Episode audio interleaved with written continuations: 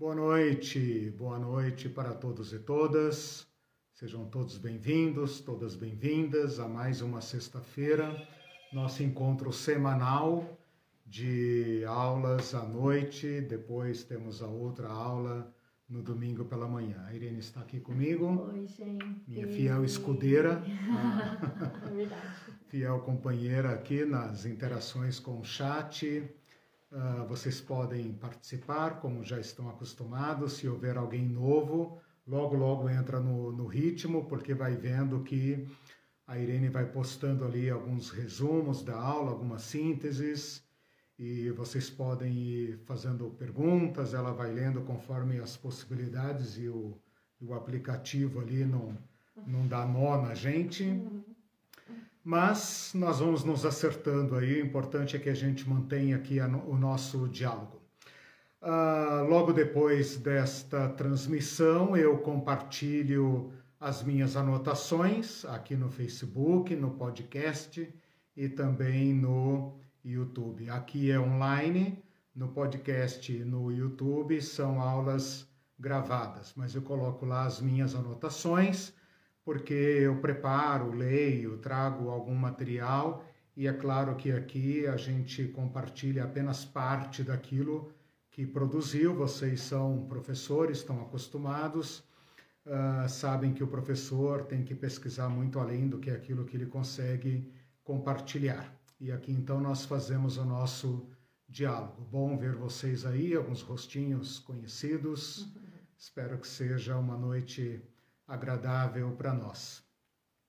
Aproveito para dizer que você pode curtir e compartilhar esta página, compartilhe com quem você acha que tenha interesse. Eu procuro uh, trazer temas que são de interesse eh, geral, universal, né? embora seja uma abordagem cristã, mas a fé cristã tem o que falar sobre diversos assuntos e procuro também abordar esses temas de uma forma muito aberta, muito dialogal, de modo que mesmo que a pessoa não seja cristã, mas queira saber o que nós pensamos, eu faço um esforço muito grande para que elas compreendam, mesmo que não sejam versadas no nosso jargão religioso. Né? Uh, também, por favor, visitem o nosso canal, mesmo que vocês prefiram assistir aqui online. As aulas no YouTube ainda não são transmitidas online. Mas consegue um inscrito aí para mim, vai. Eu bati o recorde essa semana, 605 inscritos fiéis. É Uau. É claro que às vezes algum descobre que o site é é, pauleira e sai fora, né? É, e desiste, mas tudo bem. Só os fortes aguentam. É, importante é que o saldo tá positivo, mas consegue um lá para mim. Não é fracos esse canal, não. É, às vezes nem vocês não são inscritos, então faz favor, vai lá, se inscreve. Eu acho que o Google vai pedir para você criar uma conta, cria uma conta lá, Gmail, mesmo que você depois não use, mas só para ter acesso e poder uh, me ajudar na divulgação. E também lembre que nós colocamos esse mesmo material, esse áudio, né, no, nas plataformas do, do podcast Anchor e Spotify, beleza? Bom, gente, vamos lá. Eu estou uh, usando essas noites de sexta-feira, sextas-feiras, para dar aulas que, de certa forma, se vinculam a um tema maior, uma categoria maior, que é o tema da escatologia. Então, nós já tratamos aqui sobre céu, inferno, ressurreição, ressurreição não, desculpa, arrebatamento, e agora vamos tratar de vida, morte e ressurreição. Antes des, desta aula de Antropologia 2, deste curso, melhor dizendo, nós fizemos um curso preparatório que eu chamei de Antropologia 1, em que nós tratamos da uh, constituição do ser humano, discutimos a tricotomia, dicotomia, para entender que o ser humano é uma unidade complexa. Por que, que nós fizemos esse exercício? Porque nós precisamos rever essas teologias antigas, essas respostas antigas a problemas complexos, e porque em cima destas respostas, muita teologia é construída esse fundamento tem qualquer distorção, qualquer impropriedade, é evidente que a doutrina construída sobre ele também será precária. Então, nós fizemos uma análise de corpo, alma, espírito, mente, coração, tanto no Antigo como no Novo Testamento. E então todo aquele material serve agora de suporte para nós estudarmos este curso de Antropologia 2, que se dedica a três capítulos ou três temas: o tema da vida, o tema da morte e o tema da ressurreição. O tema da vida nós abordamos em duas aulas, falando uh, principalmente da origem da vida, uh, segundo a teologia do Antigo Testamento, também adotada no Novo Testamento, sem grandes alterações.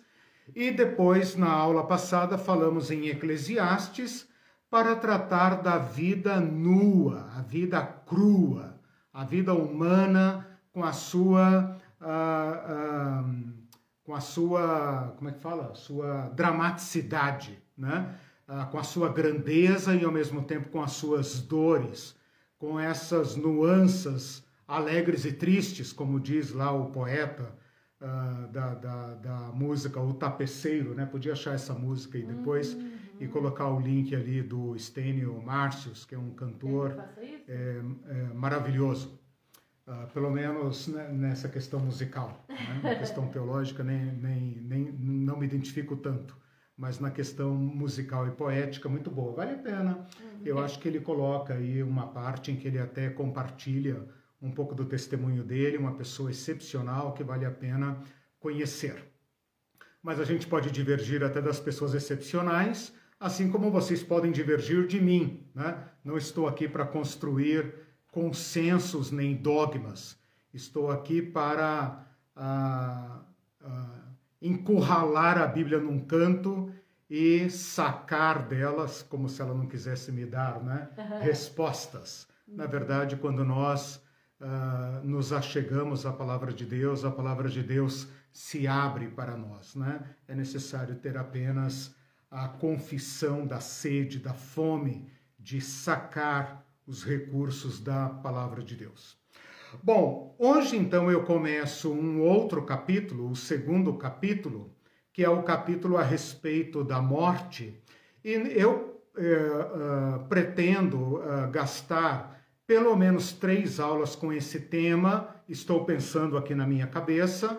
Uh, uma aula hoje mais em cima do Antigo Testamento, para fazer um recorte uh, no que a teologia do Antigo Testamento tem de original na abordagem a este problema. Depois nós precisamos verificar como este problema é percebido no mundo do, do Novo Testamento, numa sociedade mais, digamos, universalizada, globalizada, né?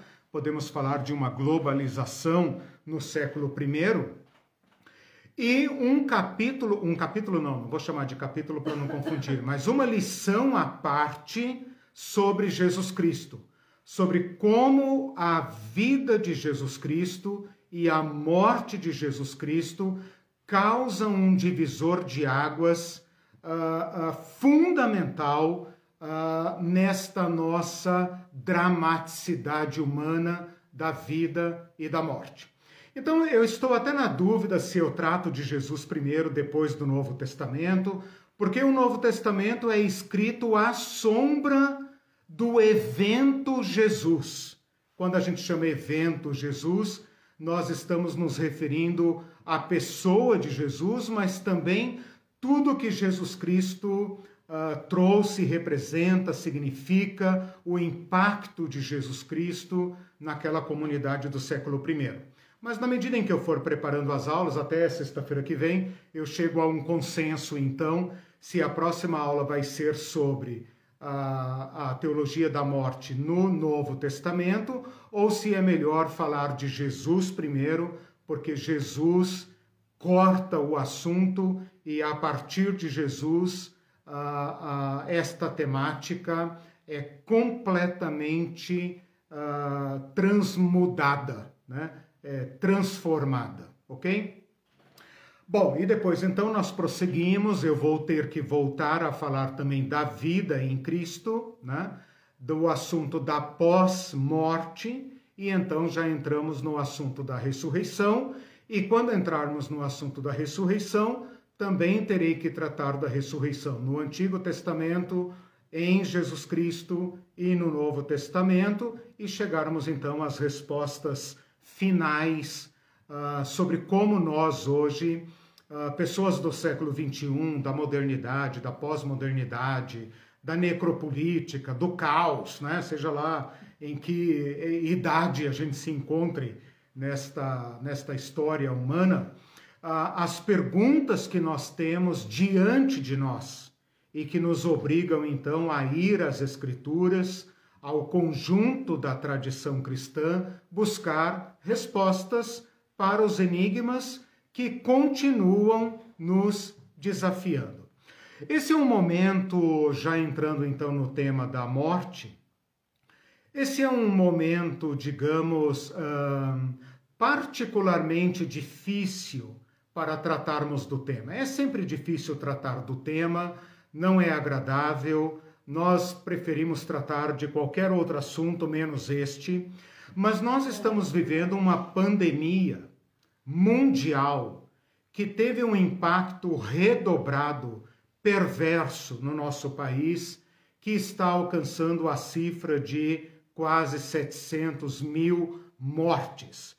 Uh, num país como o nosso, em que uh, em num curto espaço de tempo morrem 700 mil pessoas, é muito uh, razoável supor que a maioria de nós, das nossas famílias, foram tocadas por uma perda dramática.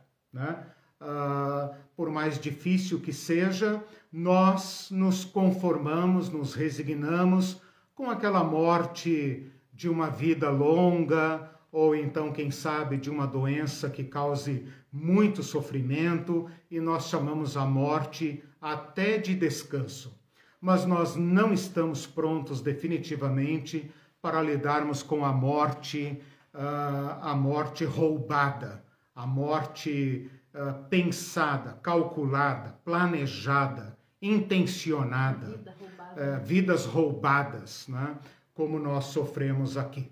Então, sabendo que todos nós estamos imersos na vida, sabendo que nesse exato momento tem pessoas de luto, pessoas lutando pela vida, com parentes doentes, em estado terminal, ou ameaçados, ou em quaisquer circunstâncias, ou não, né? Dentro desta, deste recorte bem cru da vida, né? a vida bruta, como ela é bruta no sentido sem enfeites, né? sem dourar a pílula, e com muito carinho, com muita sensibilidade, tratar então deste tema. Eu uh, uh, pensei diversas formas de iniciar este tema e acabei decidindo uh, iniciar indo direto para o Antigo Testamento. E tem algumas razões para isso. Eu poderia buscar um certo estoque de respostas na sabedoria popular, na, nas mitologias, nas religiões, nas filosofias, nas ciências. Não que eu seja multidisciplinar, mas é claro que como um acadêmico eu poderia fazer aí uma certa pesquisa, como fiz, na verdade, uh, de certa forma, com um certo alcance, mas achei que nós estamos diante de um problema que nos toca tão diretamente e tão dramaticamente que é melhor nós começarmos pelo Antigo Testamento e, na medida em que nós seguirmos a trilha teológica do Antigo Testamento, fazendo essa delimitação bem uh, uh, rígida bem definida, de uma abordagem teológica, nós iremos, ao longo do percurso, contestando, criticando, afastando, refutando certas ideias que uh, habitam né, este estoque de respostas que a sociedade acumulou para um problema uh, permanente, né? para um problema para o qual não há solução. Então, o recorte e a delimitação que eu estou fazendo para esta abordagem é teológica e para esta aula, teologia do Antigo Testamento, ok? Então vamos lá, vamos começar a pensar um pouco sobre o tamanho do problema que nós temos diante de nós.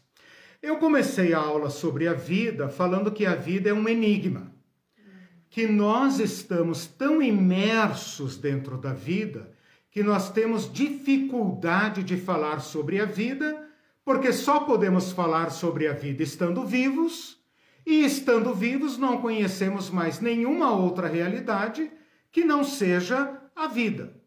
E a vida é uma realidade, é um mistério, um enigma, que nos envolve de tal forma que se uh, recusa, entre aspas, a ser dominada por uma única ciência, por um único saber. Então eu falei: olha, a vida está diante de nós, está em nós, nós estamos vivos, nós vemos a vida, nós sabemos o que é vida, o que não é vida, mas a vida é de um, de um montante tal, de um enigma tal, que ela requer uh, diversos olhares. E que o meu olhar aqui, o nosso olhar nesta aula, neste curso, seria teológico. Agora vejam, se a vida é um enigma, ela é um enigma dentro do qual nós estamos e falamos de dentro dela.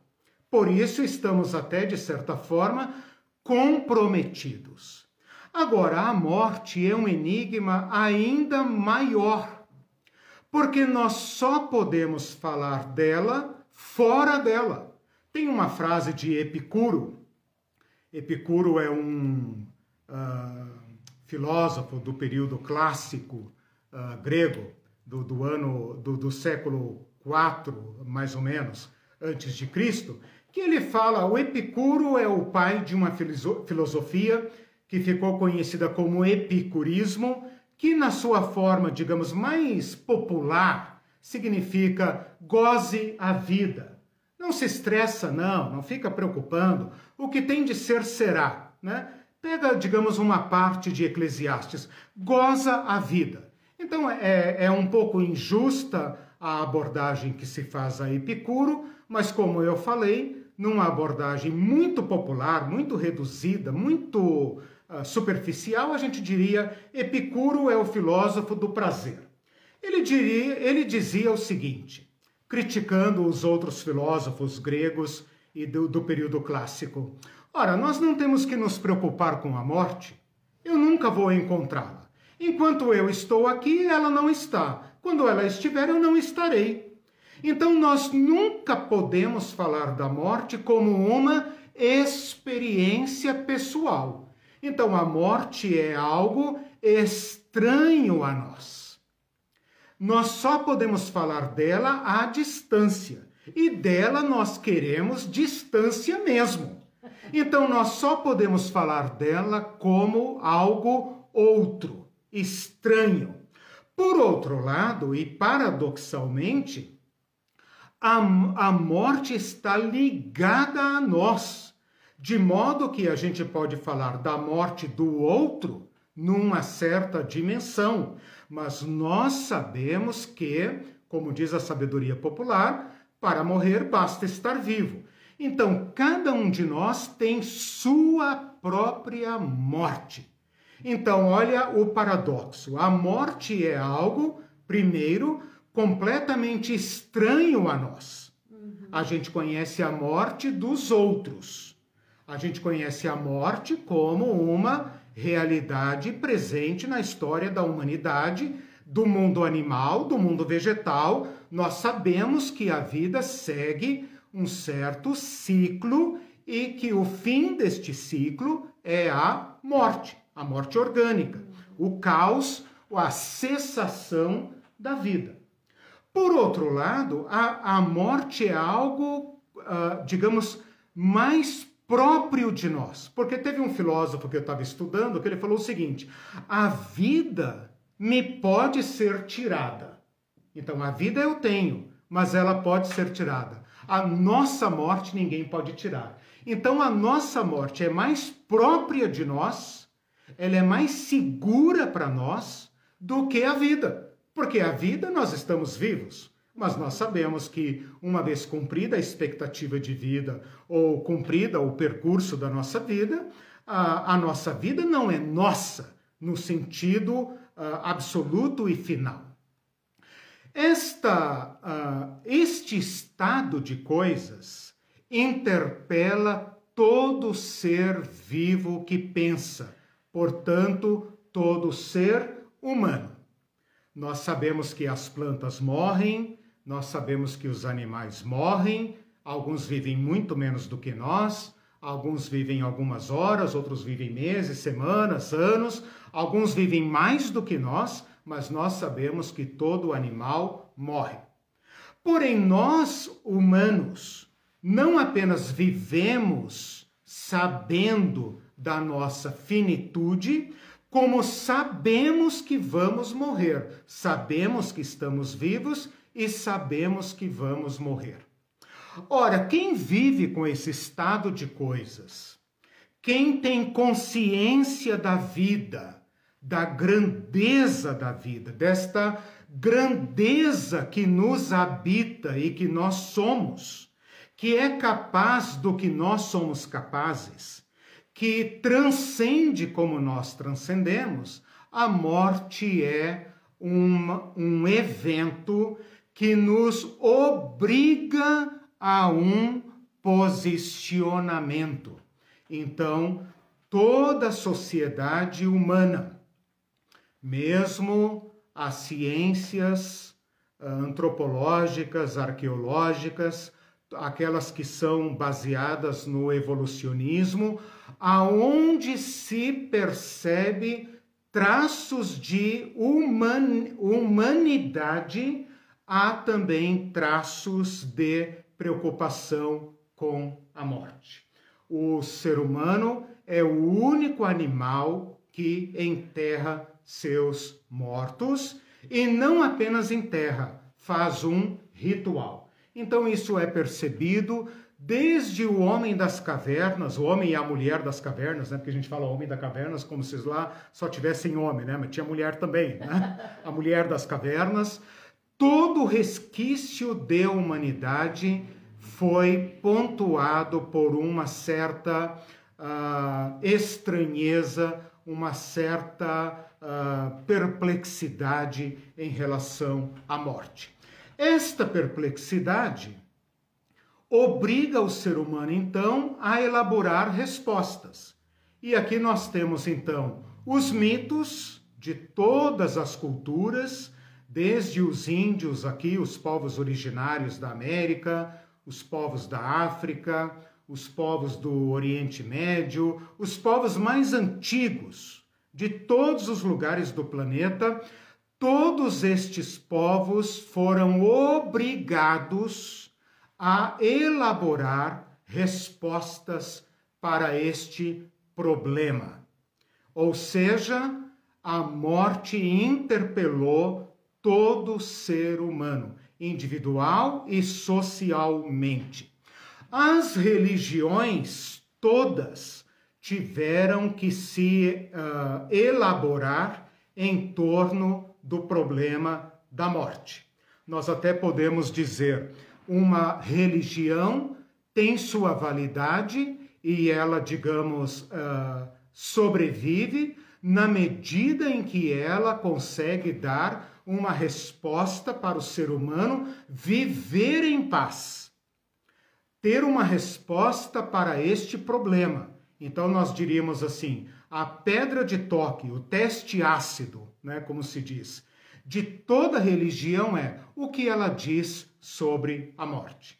Bom, via de regra, como eu falei na aula introdutória desse curso, uh, as religiões todas uh, podem ser agrupadas em basicamente dois ou três, uh, duas ou três categorias, que a gente poderia dizer, uma evolução espiritual, né?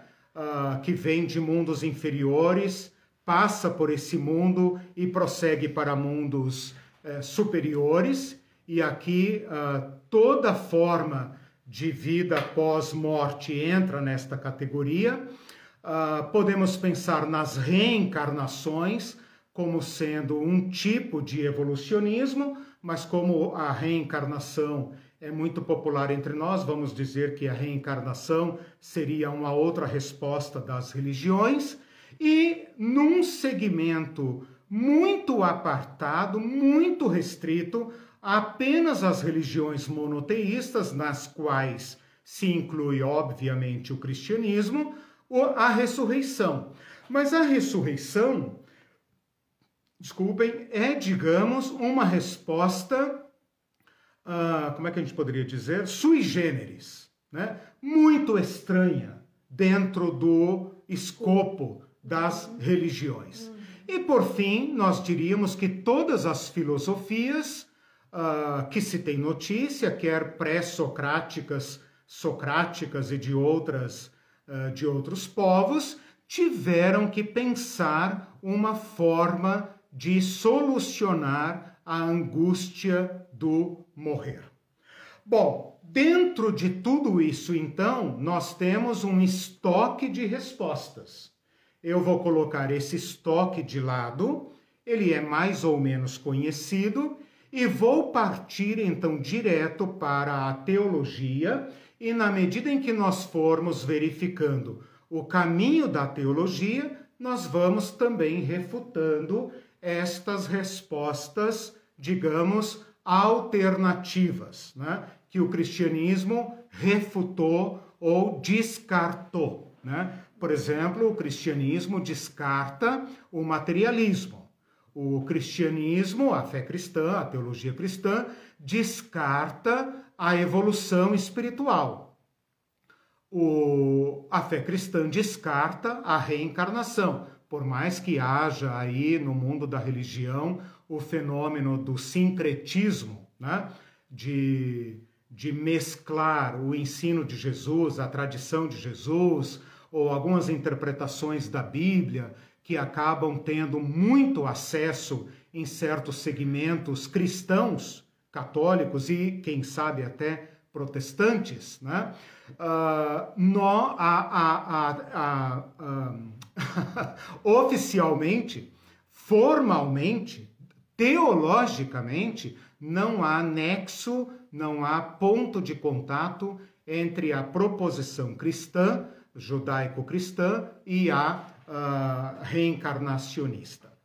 Bom, nós deveríamos perguntar aqui ainda, uh, a título de introdução, uh, qual é o problema envolvido na questão da morte? Uh, é um evento natural? Essa é uma pergunta justa. Especialmente nós do mundo moderno, nós que somos pretensamente arreligiosos, né? pretensamente racionais, estamos abandonando os rudimentos da religião, nós deveríamos nos perguntar se é justo tratar a morte como um problema, como uma tragédia. E se a morte não deveria ser incorporada dentro da nossa, uh, do nosso ciclo vital como algo natural. Ora, a religião, as religiões, obviamente, não consideram a morte um evento natural. A fé cristã também não considera. E por a, a fundamentação a esta resposta, nós uh, usamos a observação. O ser humano se uh, se perturba, se angustia ao caminhar para o nada. A vida humana, como ela é, por mais uh, uh, dramática que seja, ela interpela o seu destino e pressupõe um destino à altura da vida. Então, enquanto os animais aparentemente morrem sem drama, Se eles têm drama, não nos contam, nem demonstram para nós, não é observável a, a, né? Claro, tem a luta pela vida, evidentemente, mas o morrer está perfeitamente integrado ao, ao ciclo da vida animal. O ser humano faz perguntas. Então, de um modo geral, o grosso da humanidade, a maioria absoluta da humanidade, porque a resposta acadêmica é extremamente minoritária e recente na história da humanidade, a morte não é tratada como um evento natural, porque se fosse natural, estaria perfeitamente encaixada dentro da nossa estrutura uh, biológica, psicológica. Né? Nós trataríamos isso com naturalidade. E a experiência, não a intenção, a experiência mostra que não é assim que as coisas se dão. E a nossa fé olha o fato, e o fato é este. ok? Se não é natural, então qual é o sentido? E como o ser humano pode viver à sombra desta sua, deste seu fim, do qual ele não sabe absolutamente nada. Nós podemos, uh, como, eu, como eu falei aqui no início, falar da morte como um enigma, eu posso falar da morte que eu observo, apesar de que nós modernos estamos uh, seguramente distantes da morte. As sociedades antigas conviviam com a morte.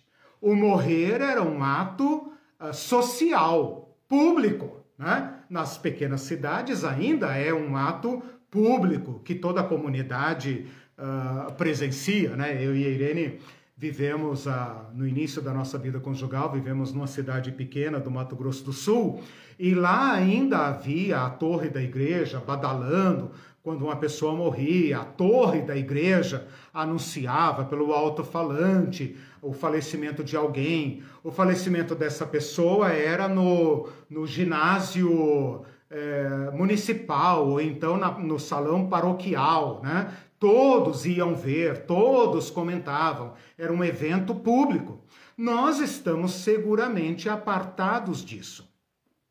Mas como então o ser humano pode viver à sombra desta deste destino? Como nós podemos viver neste vale da vida olhando para aquele pico daquela montanha que está no nosso caminho e do qual nós não passaremos. É claro que existem mil uh, pesquisas para tentar vencer esse inimigo, mas ainda estamos falando do chão real, teologia pé no chão. Ainda temos este problema diante de nós. De certa forma, as ciências médicas tratam a morte também como um problema. O aumento da expectativa de vida é uma tentativa de solucionar o problema da morte. E é claro que a medicina pretende acessar no nosso organismo os fatores que desencadeiam a, a, o envelhecimento e, e, e travar esse processo, né? Ou despertar no nosso organismo a fontes de renovação, porque o nosso organismo está constantemente se renovando, né? Eu li aí nas minhas pesquisas que a cada 10 anos nosso corpo já mudou completamente inteiro. Então é, o, o autor faz a seguinte pergunta: se você vir alguém 10 anos depois, você está vendo uma pessoa completamente nova, porque todas as suas células mudaram. Então, esse processo poderia ser indefinido. Né? A medicina uh, tem que lidar com essas coisas. Bom, como nós devemos viver? Nós devemos esquecer. Grande parte da nossa sociedade trabalha para ocultar, disfarçar, distrair deste destino. Mas nós não queremos ser covardes, nós queremos encarar as coisas como elas são. Que faremos então? Vamos ficar, uh, uh, vamos viver conscientes do morrer? como alguns filósofos disseram no passado, uh, nós devemos aprender a morrer. Nós devemos viver para morrer. Nós devemos nos reeducar para a morte. Nós devemos ter a morte diante dos nossos olhos. Nós não devemos nos iludir com a vida. Mas quem suportaria? Que tipo de paralisia, né? Que tipo de vida nós poderíamos desenvolver? Que tipo de plano, de projeto, de, de expectativa psicológica, é, a, a sanidade psicológica nós poderíamos ter? Porque nós nos moveríamos se tudo vai dar em nada? E aí nós voltamos para Eclesiastes, né? Tudo vai dar em nada. Então, como nós fazemos? Como nós lidamos com esse fato? Né? Então, eu coloquei aqui duas questões. Nós esquecemos isso e curtimos a vida? Eclesiastes nos diria que sim, uma parte de Eclesiastes. Né? Outra nos diria: não, não queremos muletas. Não me venha com papo de religião, não, não quero, como é que se fala? Não quero placebos, né? não quero muletas eu quero encarar minha existência e viver minha existência.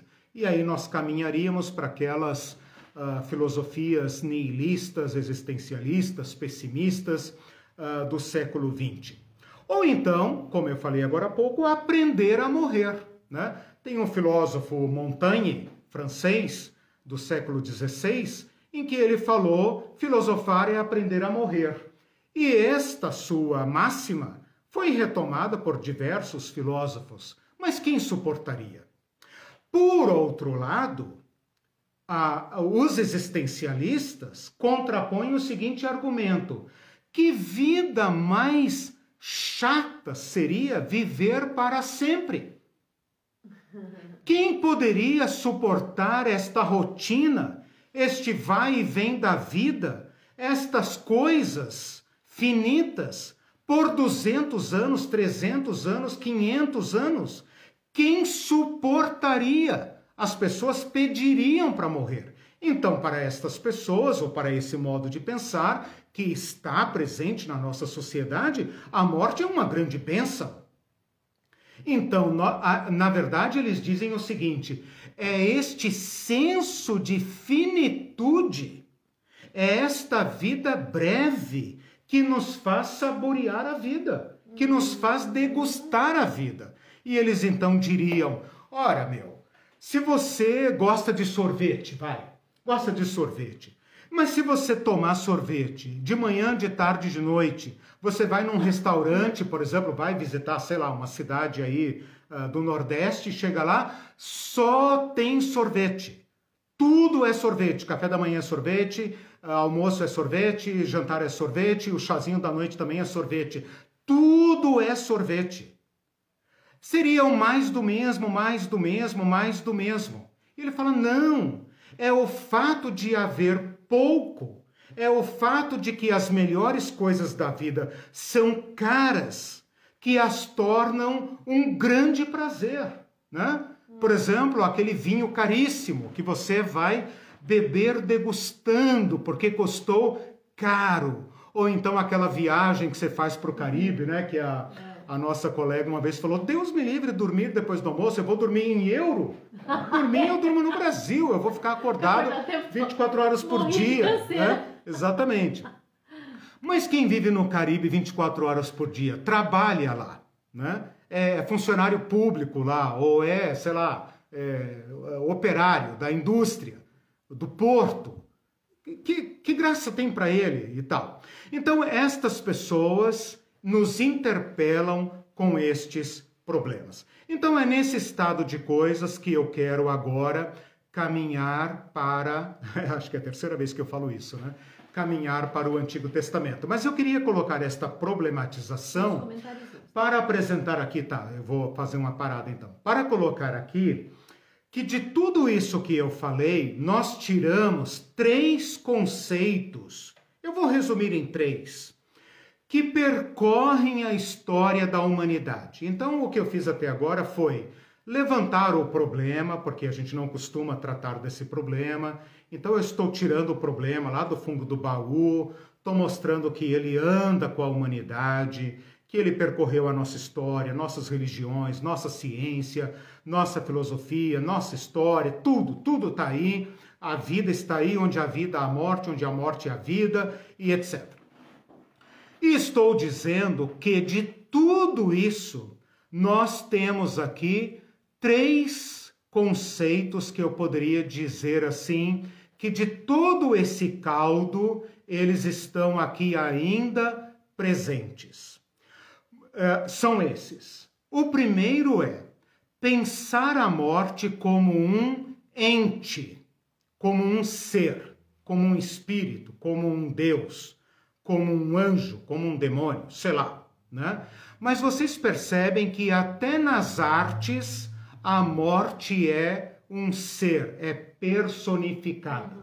Então, esta ideia da morte como um uh, poder supra-humano, porque vence o ser humano, então é mais forte que o ser humano. Uh, eu não o vejo, então ele é sorrateiro, ele é um ladrão, ele é invisível. Então ele é da ordem dos entes, né? dos seres transcendentes. Então todas as culturas e até o misticismo cristão bebe deste conceito. Né? Uhum. Dificilmente no povo, no povo, lá onde o povo está, não o que a academia diz. A academia diz que, ah, se perguntar para o médico e tal, ele vai dizer uma coisa. Estou dizendo a realidade. O próprio médico, quando não está fantasiado de médico, ele mesmo ali, né? Ah, que é espírita, que é católico, que é cristão, que é budista, etc. Ou que é esotérico, sei lá, né? Ou um bandista, não, não, não importa.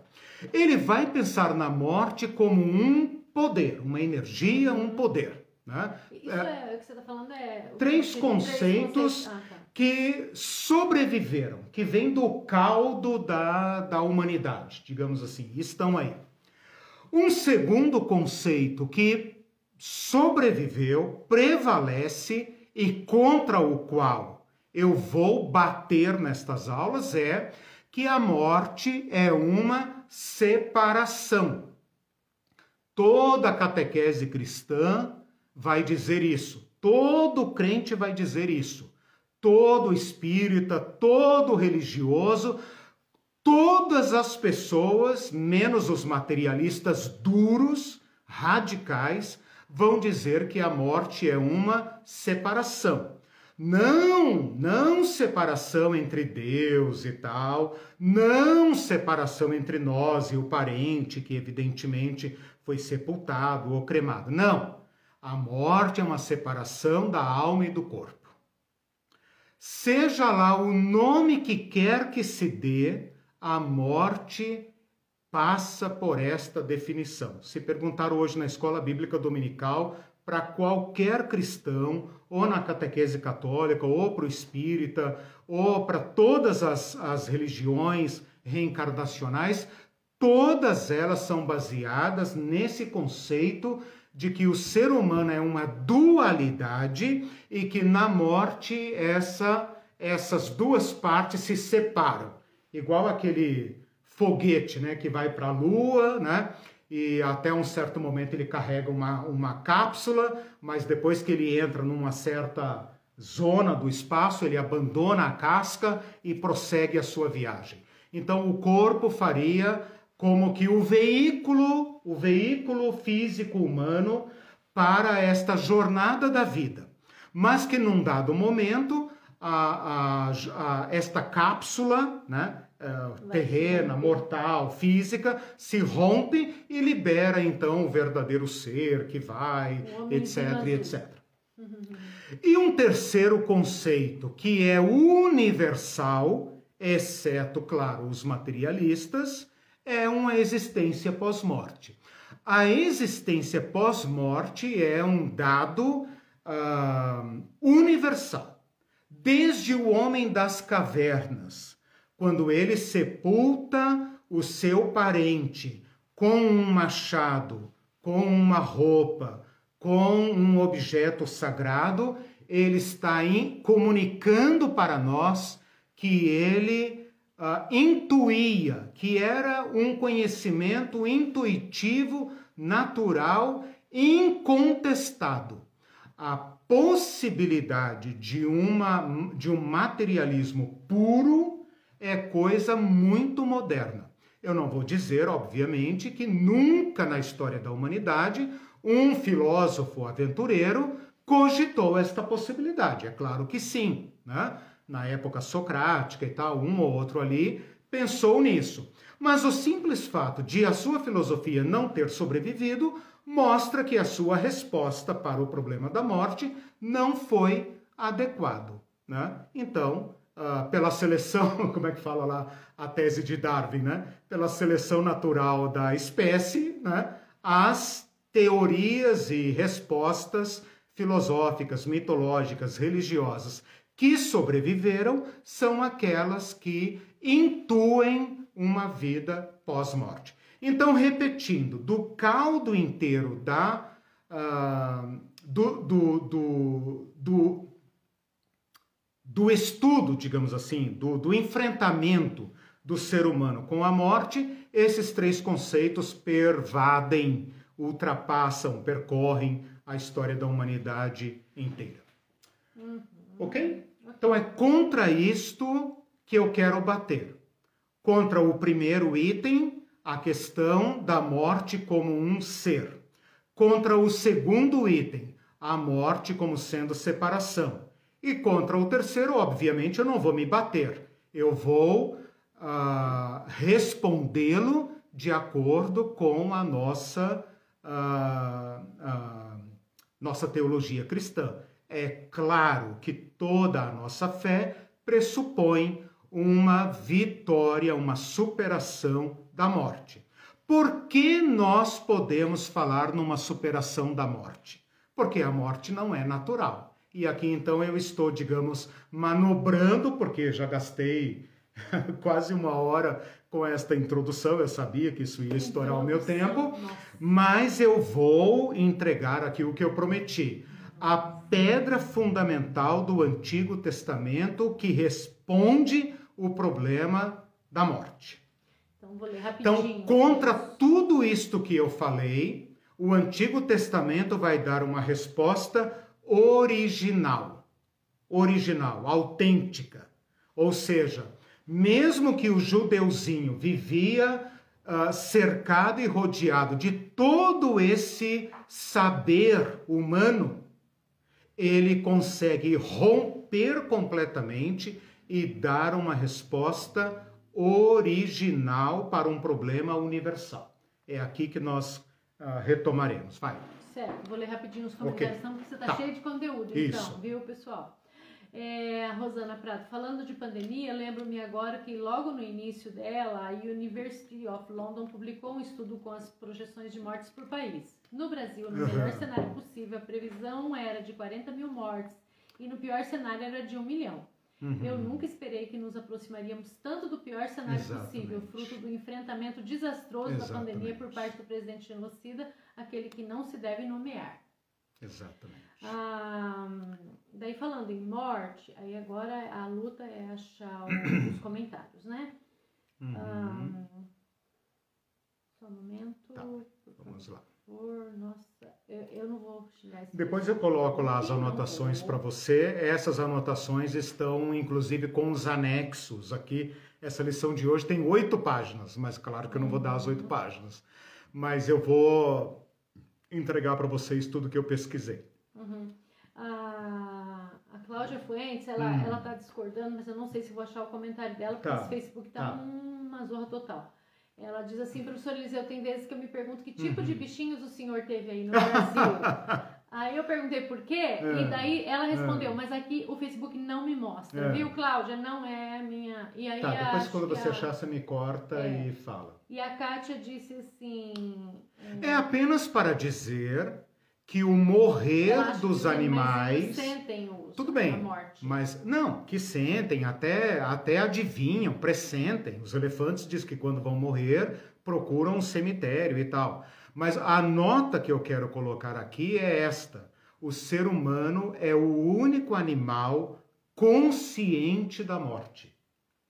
Nós não vemos, ou ninguém nunca disse isso, que os animais têm consciência de si como o ser humano tem. Né? Não vou entrar nessa discussão muito abstrata, mas tomo como ponto de partida que tem um gap né, entre nós e os demais animais. Certo. Né?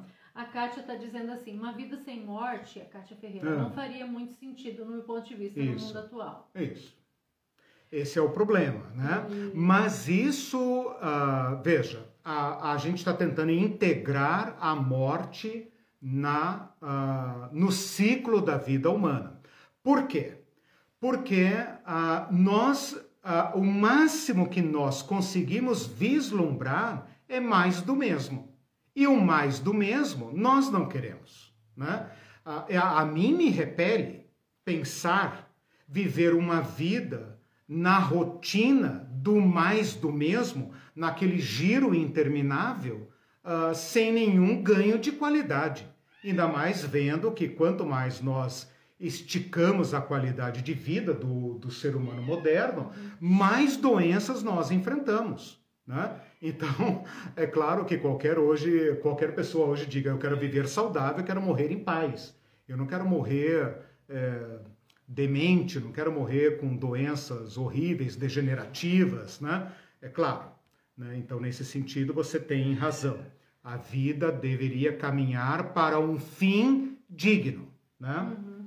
Falando em bichinho, tem um que está é, Tem um aqui que está revoltado com a aula. É porque é, é sobre morte, né? Sim. Então ele deve estar tá revoltado. Ah, o Sérgio Buco diz assim: temos mais experiência com os cães pelo fato de eles serem animais Sim. domésticos, isto é, acompanhamos mais de perto uhum. suas trajetórias. Assim tenho visto um cão morto e outro, outro uhum. junto com o corpo do uhum. semelhante. Não, nesse sentido, sim. Sim. O que você quer dizer sim. é sobre a, a, a experiência do morrer. É. morrer. É. O ser humano é, eu parto desse ponto, né? Não vou discutir essa questão porque seria infinito, né? Mas eu parto deste ponto que há uma, um degrau lógico, né? um degrau uh, qualitativo entre o ser humano, desde o mais primitivo e o animal até o mais evoluído. Né? Uhum. Então é, é, a gente tem que partir desse ponto, esse ponto é fático. Né? Então, e como eu estou falando teologicamente, vou fazer apenas a teologia a respeito da vida humana. É interessante ele falar isso daí, tem um videozinho desses que correm na internet de um pássaro, né? Vocês já devem ter visto isso. Uh, um pássaro que bate numa janela, uh, não vê, obviamente, né, o vidro invisível, não sabe ler também, tadinho, cai, uh, bate na janela e cai na hora, morte instantânea, né? E o seu companheiro fica inconformado. Então isso a gente vê, né? A gente vê, por exemplo, um cachorro cuidando do outro que foi atropelado, etc.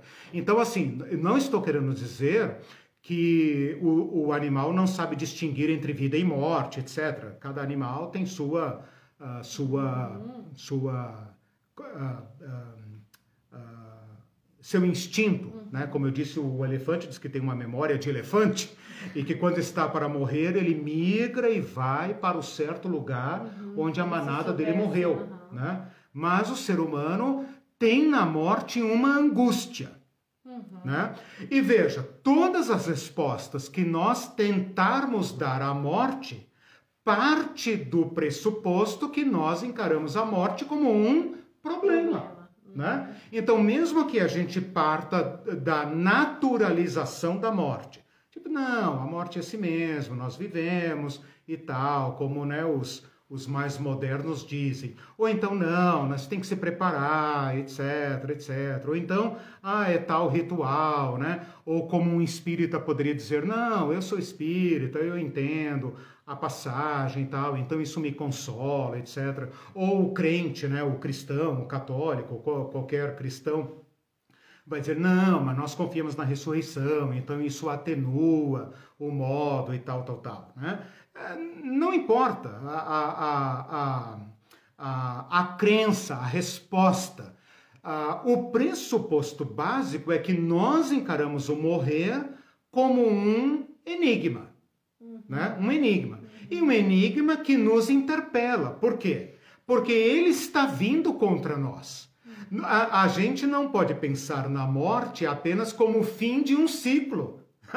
A gente às vezes pensa. A, a, quem falou ali agora há pouco? A primeira que falou, a Rosana, né? A Rosana falou da, da as projeções e tal, eu lembrei da expectativa de vida, né? Por exemplo, vamos supor que a expectativa de vida no Brasil seja 80 anos, não sei se já chegou a isso, né?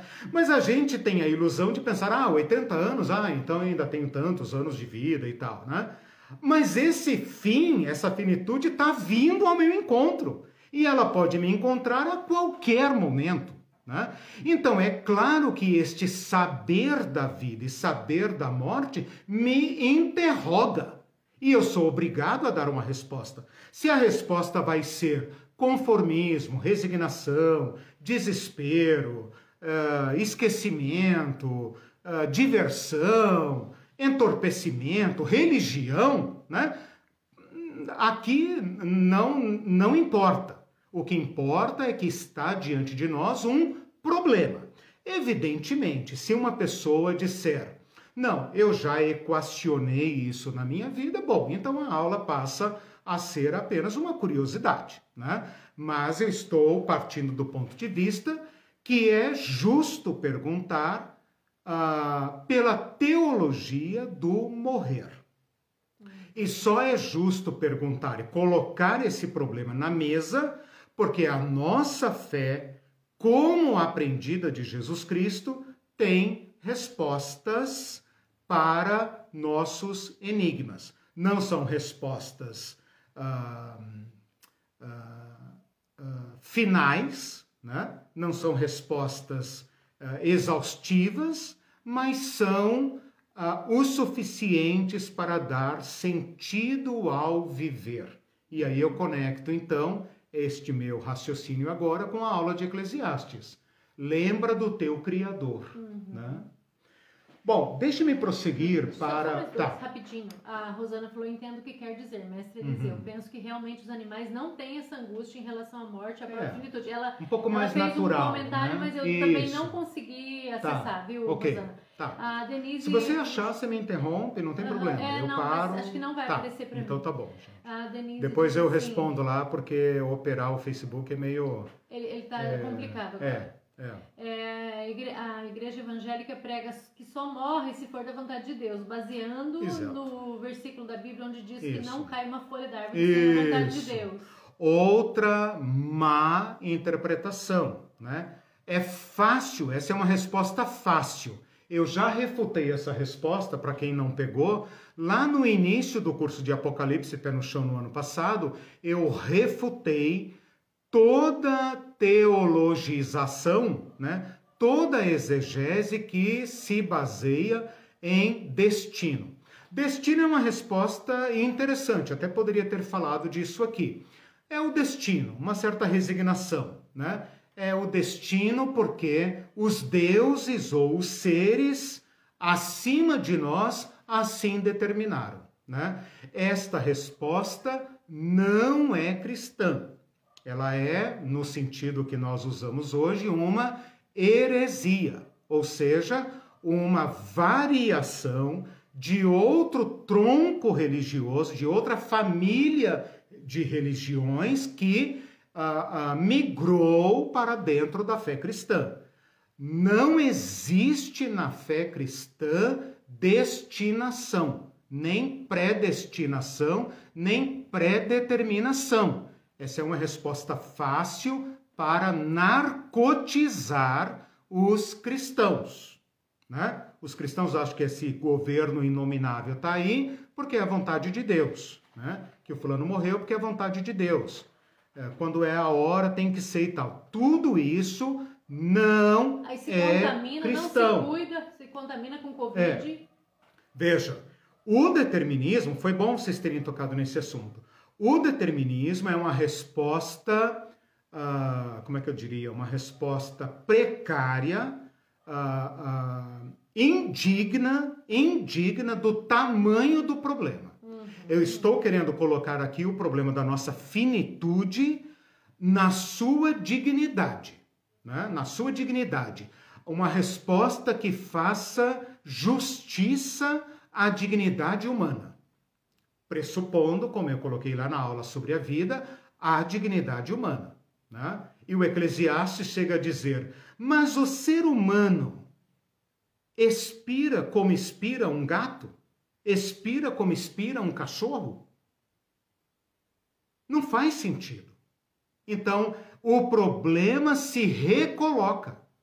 Não adianta dar respostas precárias para eles. Os problemas se recolocam. E quero colocar aqui uma outra provocação para vocês, que é a seguinte: pesquisas e entrevistas com profissionais de uh, pacientes em cuidado paliativo ou em estado terminal são uh, uh, claros em dizer que há pouca diferença no comportamento de quem morre, tá? Há pouca diferença. A gente quer crer que todo cristão morre em paz, feliz, cantando e tendo visão dos anjos.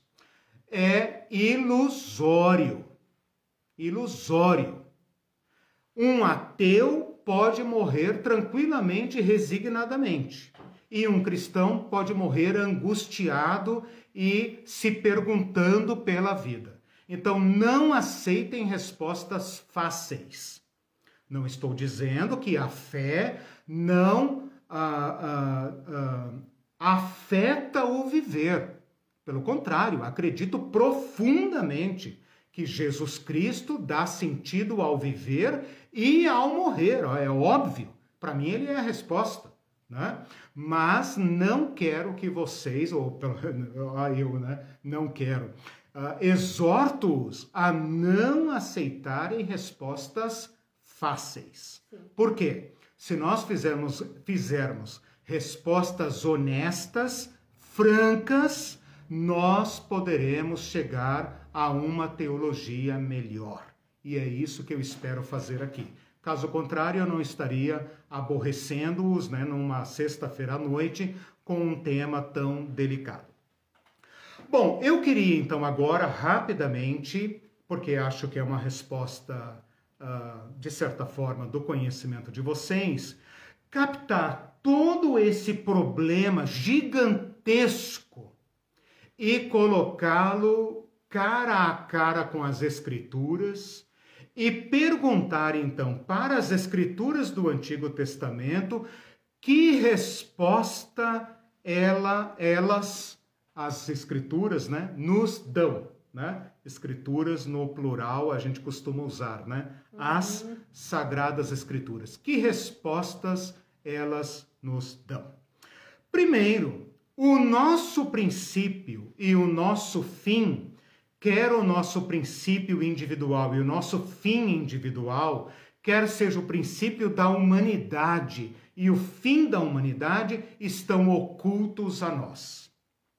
Nós não sabemos e, e, quando tentamos falar sobre princípio e fim, quer seja da humanidade como espécie, quer seja da minha vida individual, a maneira como eu, indivíduo, participo da humanidade, o meu princípio, minha origem e o meu fim estão vedados.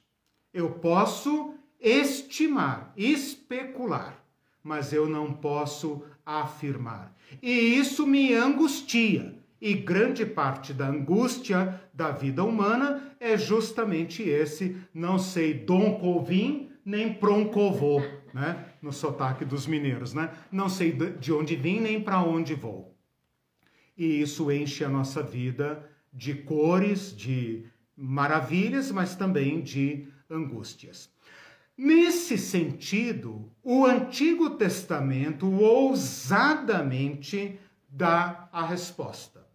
A resposta, segundo o Antigo Testamento, Gênesis capítulo 1, 2 e 3, é que Deus criou a vida. Aula 2. No princípio, Deus, no princípio, Deus criou.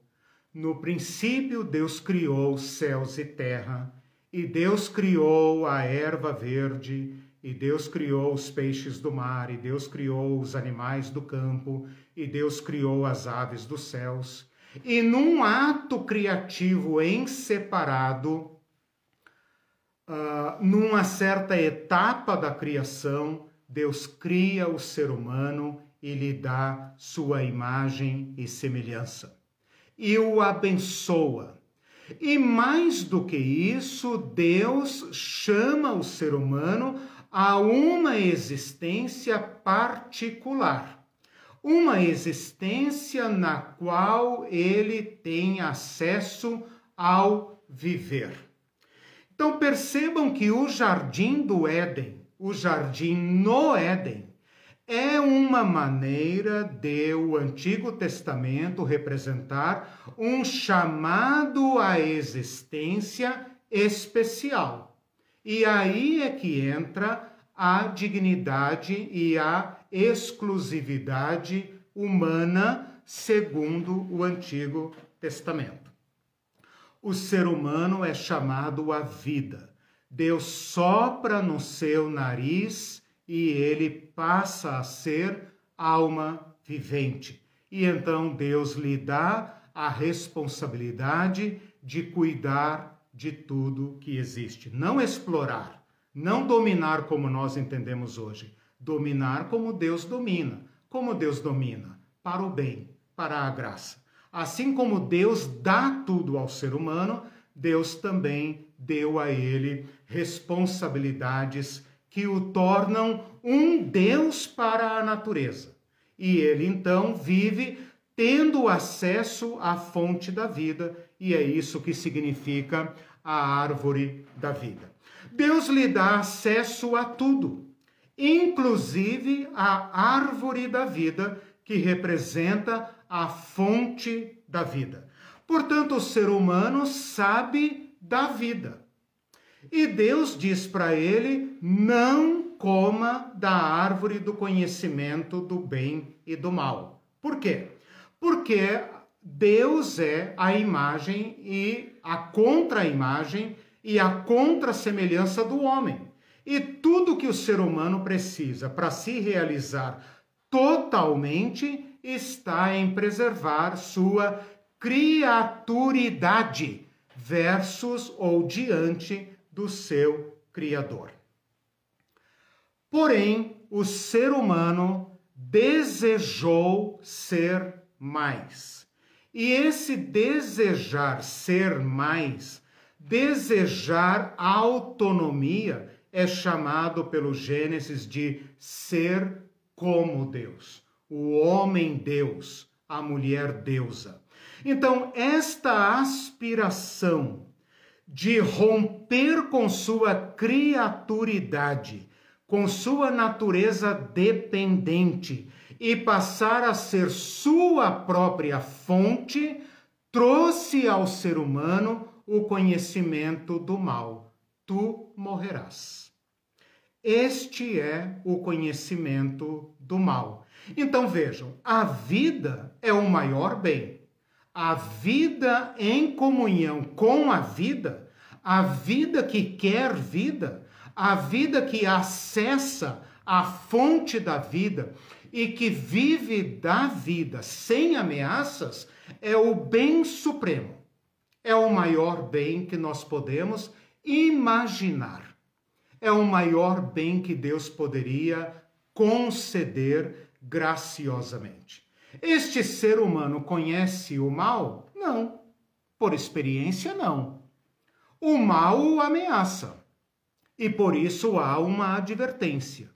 Mas quando o ser humano decide na sua liberdade que lhe foi dada graciosamente por um Deus que sabe que o ser humano pode usar a liberdade contra ele, o ser humano passa a conhecer o maior mal. Então, esta é a maneira como o Antigo Testamento explica a origem do mal. Quando o ser humano abandona sua criaturidade, é condenado a ser e a viver como sua própria fonte. E ele é então ah, ah, dominado por uma mentira, por uma mentira. que o ilude e o faz pensar de si mais do que ele é. Esta imagem distorcida do ser humano que o faz pensar dominar a vida, deter a vida, ser a própria fonte da sua vida, é o que o Gênesis chama de ser como Deus.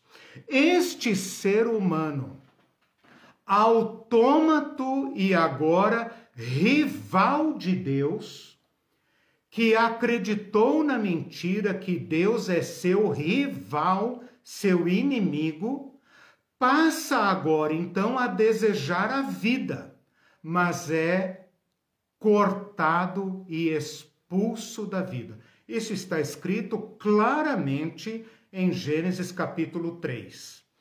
Deus fala de si para si. Deus fala de si para si. O homem é como um de nós, para que não estenda a mão e tome do fruto da árvore da vida e viva.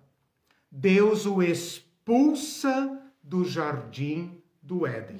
O jardim significa a vida da vida, a fonte da vida, onde Deus está e onde o acesso a Deus é fornecido graciosamente. Mas o ser humano deseja ser Deus. E ao desejar ser Deus, ele não pode mais ser criatura de Deus. E então ele rompe. E Deus uh, permite que ele experimente agora a sua autonomia. Todo ser humano, de acordo com Gênesis, é construído em cima de uma mentira. Todo ser humano é vaidade. Olha aí o Eclesiastes. A vida é vácua. Todo ser humano pensa ter vida em si mesmo, mas não tem. Todo ser humano vive expulso da vida, é obrigado a viver a vida que lhe é dada viver, vida como dos animais. Vida como dos animais.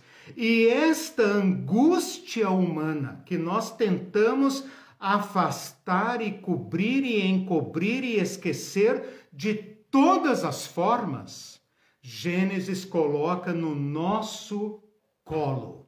Você se tornou um rival de Deus e você cortou sua própria vida.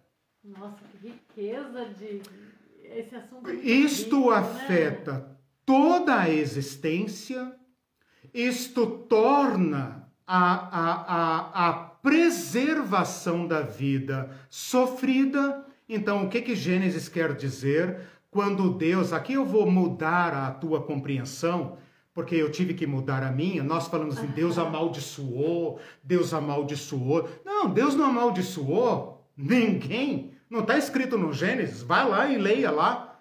Ele fala: Maldita é a terra por tua causa. Você amaldiçoou a terra. Você trouxe maldição para a terra. Deus não amaldiçoou ninguém. Deus deixou que um ser humano livre escolhesse viver de si por si. Neste enigma é que o Gênesis situa.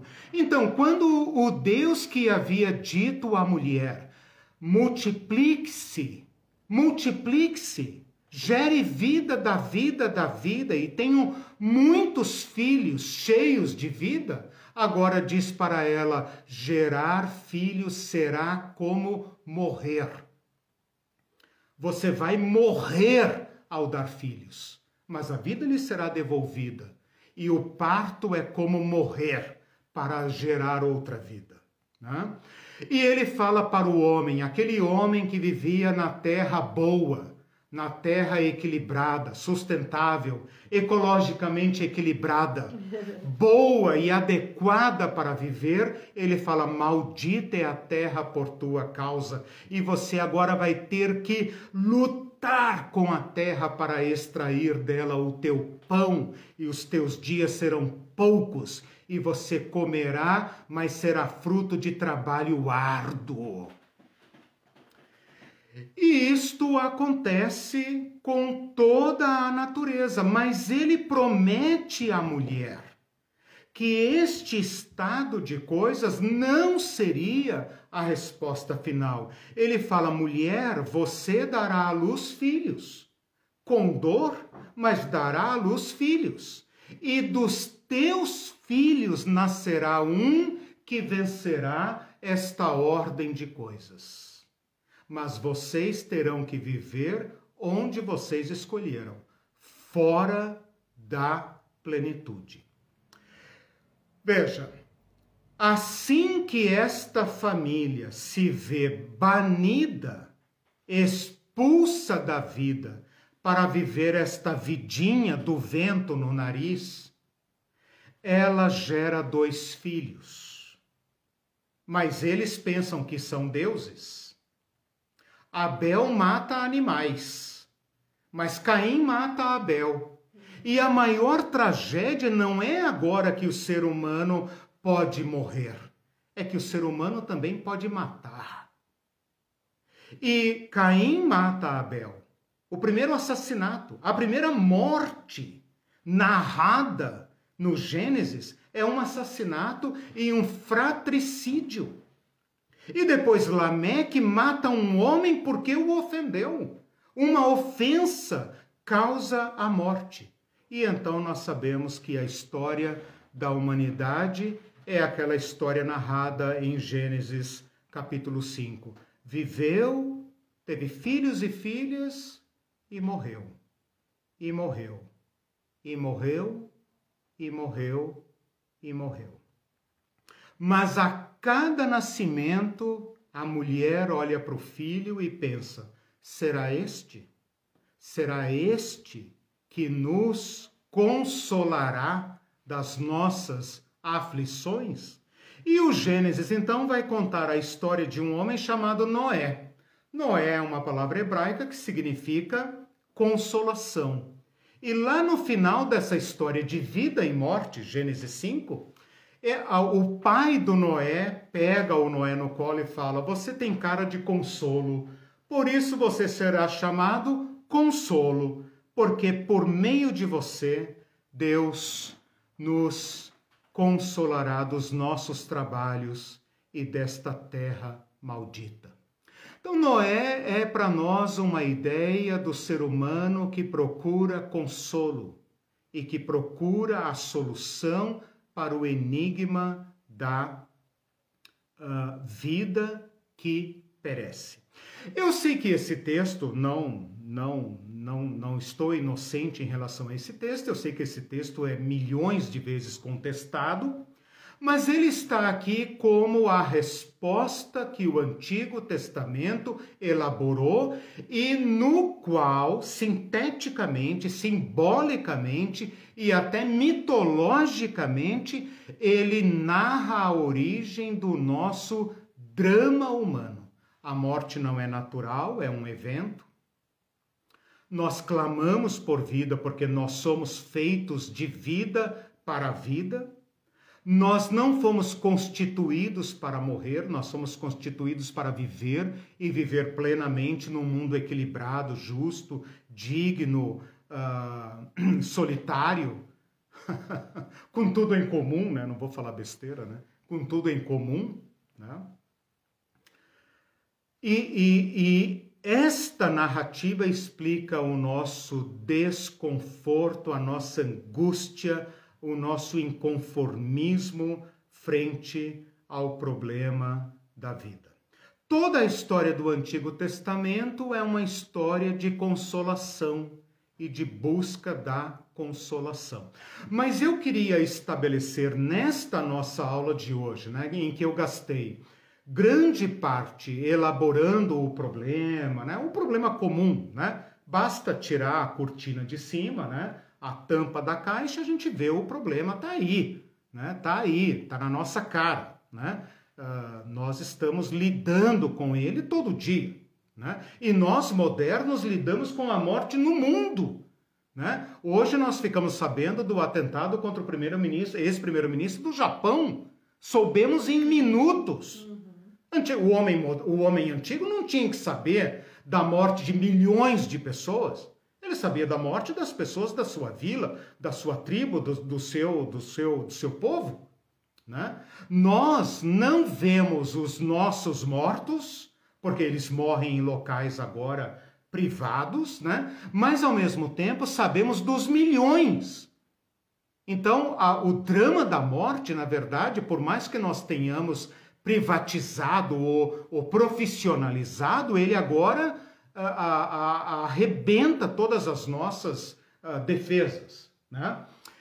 E dentro desta problemática, joguei aqui como fundamento, como ponto de partida, como a teologia do Antigo Testamento vê o drama humano. Você é livre para dizer, não, não concordo, eu prefiro como o índio vê, como, sei lá, o meu avô, como os árabes vinham, sei lá, o chinês, o japonês tal. Você escolhe. De qualquer maneira, eu lhe advirto né, da seguinte constatação nossa origem e nosso fim estão vedados. Não há ninguém que possa falar com autoridade sobre o nosso princípio e o nosso fim. Nós temos apenas especulações. Podemos dizer que viemos do espaço, podemos dizer que viemos, sei lá do que, podemos dizer que viemos do macaco, nós podemos especular mil teorias. Né? Umas pegam, outras não pegam, etc, etc. Tudo bem.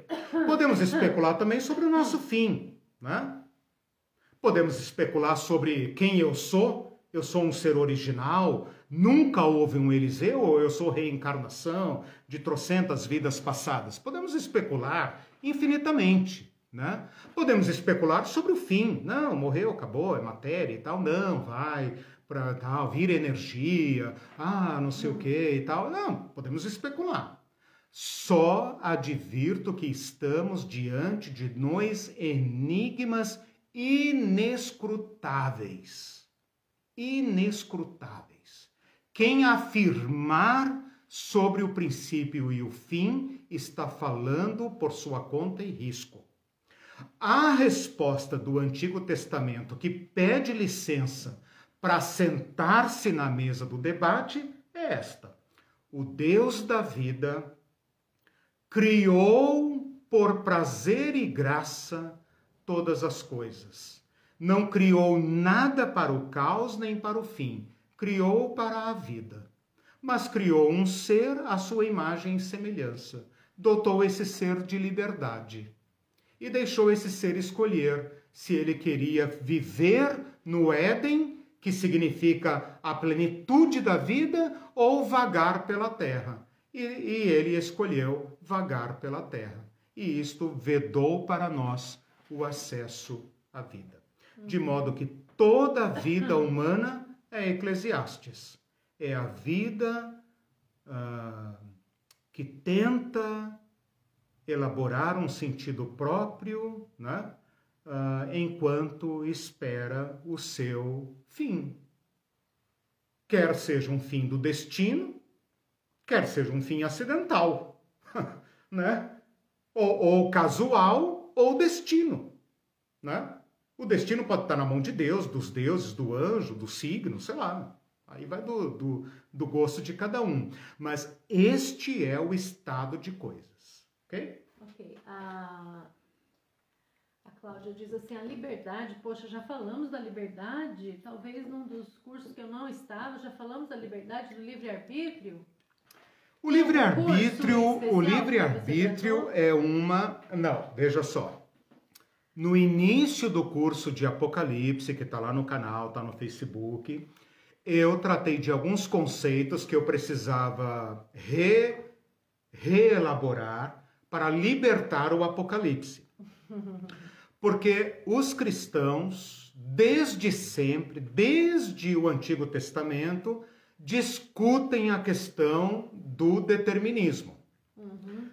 E grande parte das nossas teologias católicas, protestantes, evangélicas, para dizer só dos cristãos, né?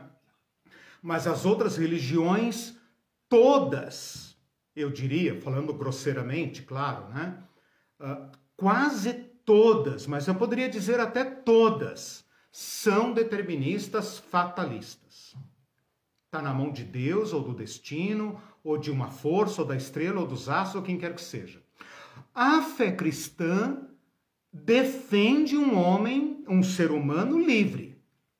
A liberdade do tamanho do ser humano. Então, os cristãos precisam entender o determinismo e descartá-lo. E precisam também entender o livre-arbítrio e defini-lo nos contornos humanos. Porque um erro que se comete é pensar que o livre-arbítrio é livre. Não é livre. Nem deveria chamar livre-arbítrio. É, exatamente. O Lutero chamava de servio arbítrio, né? Por quê? Porque, na verdade, bom, primeiro, todo arbítrio só é arbítrio se for livre, diz o Ariovaldo Ramos, né? É, o Ariovaldo Ramos. O, o livre-arbítrio é um pleonasmo. Uhum, Porque é. se não é livre, não é arbítrio. Uhum. Então, o ser humano tem escolha? Bom, você é um ser humano sabe o nível de escolhas que você tem, o nível de condicionamentos que você tem. O, a, a, nossa liberdade é proporcional à nossa, ao nosso tamanho, ao nosso desenvolvimento. Uhum. Então, uh, nós somos livres até que ponto? Somos determinados até que ponto? Mas o problema, esse problema bruto da morte, nos interpela. E aqui eu insisto nessa, nessa nessa argumentação. O problema do determinismo é uma resposta fraca para o tamanho do problema. Né? Eu sei que grande parte, talvez, de quem me ouve ou me assiste uh, está uh, bem resolvido com o determinismo. Tudo bem. Mesmo assim, eu insistiria em uh, hipotetizar. Né? Tipo assim, não, mas vamos, vamos questionar né? O, o determinismo, para ver se ele aguenta uh, o tamanho do problema, ou se nós não estamos apenas uh, jogando tudo na mão de Deus e Deus já escreveu, tudo está escrito, etc., o que tem que ser será, o que Deus determinou, etc., etc., entende? Uhum. Uh, não é tão fácil. Né? Uhum. A Abel Rocha diz assim: Caim é a primeira figura humana a tornar-se uma simbolização maligna. E depois diz assim: o querubim é. é. o impedimento divino que nos mantém sem a eternidade autônoma. Não sei o que ela quis dizer com a eternidade autônoma, pois do é. contrário seríamos fixados no estado Isso. de irredimibilidade. Isso, irredimissibilidade, né? É, tá, tá certo. Ah, veja, eu estou fazendo aqui uma interpretação simbólica do Éden, porque é a interpretação possível, né? Então, todo esse texto está carregado de símbolos, né? Ah, o querubim que guarda a, a porta do paraíso significa a nossa absoluta impenetrabilidade deste enigma. Significa dizer que a morte, de acordo com a teologia cristã, é uma tragédia. É uma tragédia. E é um problema para o qual nós não temos solução. Ou seja, é, é, é algo para o qual eu estou caminhando, porque sou vivo, que está vindo contra mim, porque minha vivência não está garantida, minha sobrevivência, minha expectativa de vida não está garantida, né?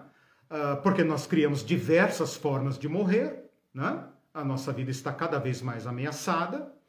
Uh, e esta, uh, este evento está fora do nosso controle, portanto, é impenetrável. É claro que há experiências, mil e uma experiências que se fala, teorias de conspiração, escambau. Né? Uhum. Mas ainda né? O filme lá, como é que chama aquele filme? Não Olhe para Cima, né? O filme Não Olhe para Cima faz uma sátira e tal, uh, mostrando que no final os ricos vão fugir para uma nave, etc. E a nave vai levá-los, etc. Né? Bom, uh, tem, tem todo tipo de, de fantasia. Né? Mas é um problema que nos confronta com nossa criaturidade e com a nossa finitude. Finitude. Nós somos obrigados a viver a vida em face da nossa finitude. Uhum. A eternidade é para nós hoje uma ilusão. Ilusão. Eu coloquei um silogismo aqui, uh, já estamos caminhando para o final, né? Eu coloquei um silogismo aqui assim, ó. Todo ser humano é mortal. Eu sou um ser humano, logo não sou mortal. Entendeu a sacada? Todo ser humano é mortal. Eu sou um ser humano, logo não sou mortal. Porque na nossa cabeça todos morrem menos eu. Hum. Porque é impossível pensar na morte. Você pode imaginar, pensar, temer, esquecer, sei lá, fazer provisão, seguro de vida, não importa. É uma estranheza total. Lembra que eu falei no início dessa aula? É uma estra... é uma segurança por um lado, porque cada ser humano tem sua morte. Cada um vai viver sua vida e morrer sua morte. É dele. É dele. Ele já nasce com a morte acoplada. E por outro lado, é algo absolutamente estranho. Algumas pessoas me disseram: "Ah, mas tem as experiências de quase morte, né? Em inglês tem uma sigla aí que eu não vou lembrar. Em, em português é EQM, experiências de quase morte, um fenômeno que faz parte da nossa história, mas que tem sido muito pesquisado nos últimos, sei lá, 40 anos, por aí, desde 1970 e pouco, quando foi escrito o livro clássico sobre experiências de quase morte. Mas ainda é uma experiência de quase morte. Certo? A ressuscitação, a ressuscitação, as técnicas hoje de medicina, etc., conseguem reverter uma parada cardíaca, conseguem reverter diversos quadros. O morrer hoje é uma fronteira cinza se o homem do Antigo Testamento pensava na morte de modo cru, como os nossos antepassados, está respirando ou não está respirando? Tem pulsação ou não tem pulsação? Né? E por isso às vezes enterravam pessoas vivas, hoje não. Hoje você tem todo o aparato para decretar a morte, é, eu não sei que termo que eles usam, definitiva. Né? Tem conceito jurídico, clínico, etc, etc, etc. Mas, ainda assim, a experiência da morte é o enigma total. Você pode ver, presenciar, mas é sempre o outro. Como disse Epicuro, não vou me preocupar. Quando a minha morte chegar, eu não estarei aqui. Enquanto eu estou aqui, ela não está. A gente não vai se encontrar, né? Então, por que eu vou me preocupar com uma coisa que é, é impenetrável? Essa é uma posição. Se você observar Atos 17, anota aí, Atos 17, o sermão de Paulo no Areópago, Atos 17, 20, me parece, a partir dali, ah, Paulo está discutindo com epicureus e estoicos. Epicureus têm uma uh, resposta para a morte, estoicos têm outra resposta para a morte. Nós vamos ver isso na próxima aula, ou na, na, nas próximas aulas. Paulo fala a resposta cristã. A resposta cristã é ressurreição. E os gregos tiram, né, tiram é, onda com a cara de Paulo, né, e falam, ah, ah, ressurreição, não, isso não nos interessa. Você quer nos prender nesse corpo, cara? A gente está querendo fugir desse corpo, você está querendo nos prender nesse corpo, né? uhum. né? O José Carlos disse, se o arrebatamento vir logo, podemos não morrer ou subir como ele. Ah, pois é, pois é. Tem que assistir o curso, José. Mas, é, veja, nós temos lá o curso do arrebatamento, do céu, etc. Né? E vamos falar da ressurreição no final desse curso, graças a Deus, aguenta firme aí. Mas, meus irmãos e irmãs, façam um esforço intelectual para pensar no tema que eu coloquei hoje, no tema que eu coloquei na aula passada, de Eclesiastes, principalmente na aula de hoje, e com licença da expressão, né? É, é, um pouco. Alguém vai recortar essa fala e vai dizer: olha o que, que o, o professor está falando, o pastor lá está falando, né? É, esqueça de Jesus Cristo um pouquinho. Não vai cortar essa fala, hein, miserável. Vamos fazer que nem faz com é, Lula, hein? Vai cortar essa fala aí e fazer, né, fazer fake news a meu respeito. Mas, cara, se conseguir pensar sem Cristo, o que, que sobra? Reencarnação. Ou a evolução. Mas vamos lá que você pensa, pô, se eu não creio em Cristo, também não creio em reencarnação, não creio e tal. Você está pé ante pé com a humanidade entre o fim e o começo. Entre o fim e o começo. E tem que decidir como vai viver. Como vai se reconciliar com o seu fim. Porque ele é líquido e certo. Né? É duro dizer isso, claro, mas nós só podemos dizer isso porque estamos vivos. Uh, é líquido e certo. Agora veja, nós estamos colocando esse problema em discussão porque Cristo morreu e ressuscitou.